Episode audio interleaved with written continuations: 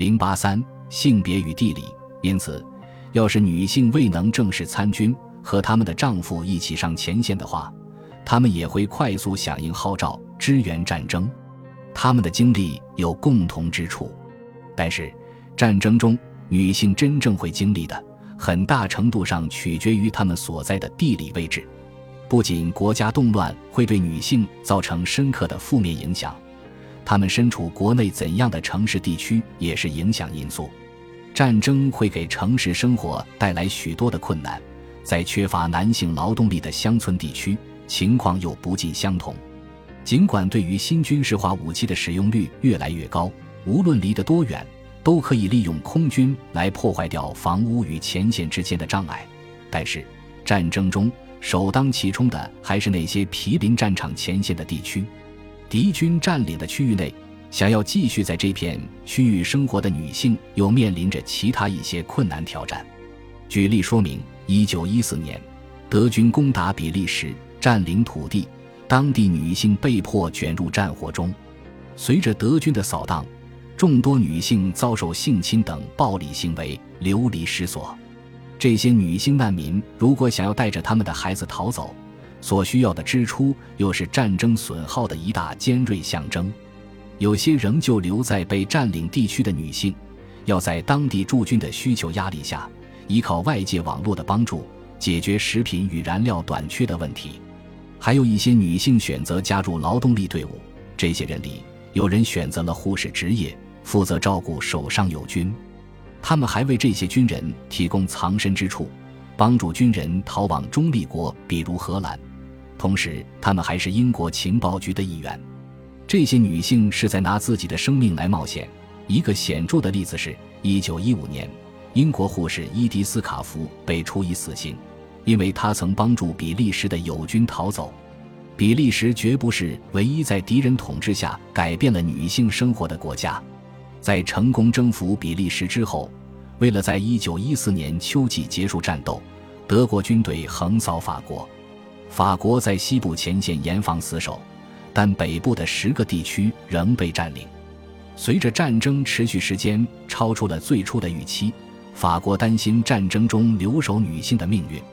鉴于德军的野蛮生育，一位法国参议员竟然提议修改法律，允许生活在被占领土上的女性堕胎。这些女性被德国士兵强奸和蹂躏。这项措施从未成为法律。但大家对这些所谓的敌人的孩子的命运展开了激烈的辩论。孩子不仅与这些女性的安危息息相关，也可能意味着法国的未来由拥有一半德意血统的孩子掌握。在法国，差异性体现在农村地区和城镇中心。农村地区在无男性劳动力的情况下，妇女们为维持农产品产出量而苦苦挣扎。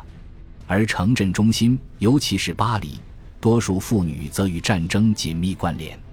玛丽皮雷奥，一名法国西南部的年轻女子，写信给她的丈夫保罗，说她面临着艰辛的农业耕种环境以及糟糕的农村生活。显而易见，妇女、男孩、老人作为劳动力是不足以维持战前产量水平的。相应的。物资短缺可能在巴黎这样的城市引发配给问题，而这些城市中包括女性在内的城镇居民也面临着其他接连不断的问题，比如住房问题。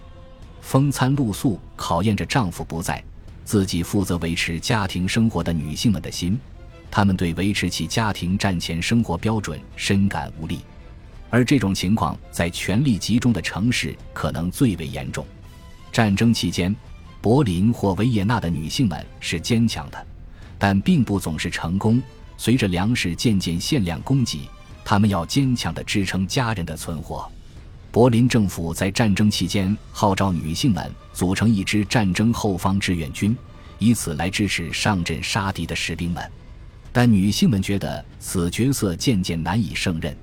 自1915年，家庭厨房所做的救济主食，比如说面包，日益减少。各阶层的柏林妇女们知道，领取供给他们自己及家人的食物意味着排长队，而且这些食物常常不够。在战争期间，作为一家之主的维也纳妇女觉得很难获取基本必需品，因为他们要与靠近战区的奥地利匈牙利地区城市难民进行竞争。受政府在战争伊始施行的坚壁清野策略的影响，处于战争漩涡的维也纳妇女们开始意识到，他们的牺牲几乎与士兵们的不相上下。一九一七年三月，一名妻子写信给她被俘的丈夫，她痛哭道：“我和你唯一的孩儿想再看你一眼是没希望了，因为我们娘儿俩就要饿死了。”那些生活在更为偏远的农村地区的人更容易获取食物，而排队领食物的。实实在在挨饿的妇女们渐渐乐意采取行动，反抗暴乱、抢夺食物。数百万的俄罗斯农村女性沦为难民，并蜂拥至市区以寻找新的工作机会。与德国和奥匈帝国的抗议者们一样，抗议呼声最高的群体之一便是士兵的妻子和女仆。他们要求国家能照顾到其基本的生活需求。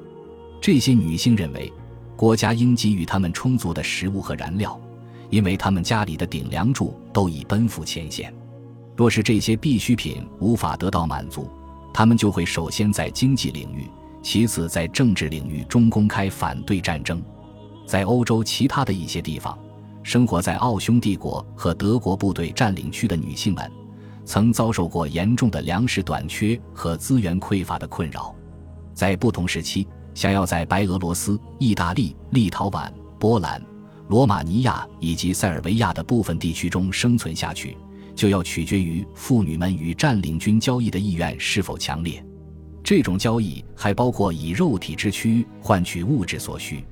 帝国主义军队向战区妇女所施加的隐晦性暴力，已席卷包括比利时和法国在内的各大占领区。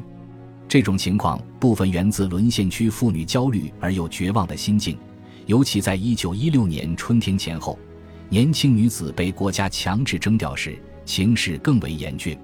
在这种情况下，许多女性寄住在家里，也在一定程度上是住在前线。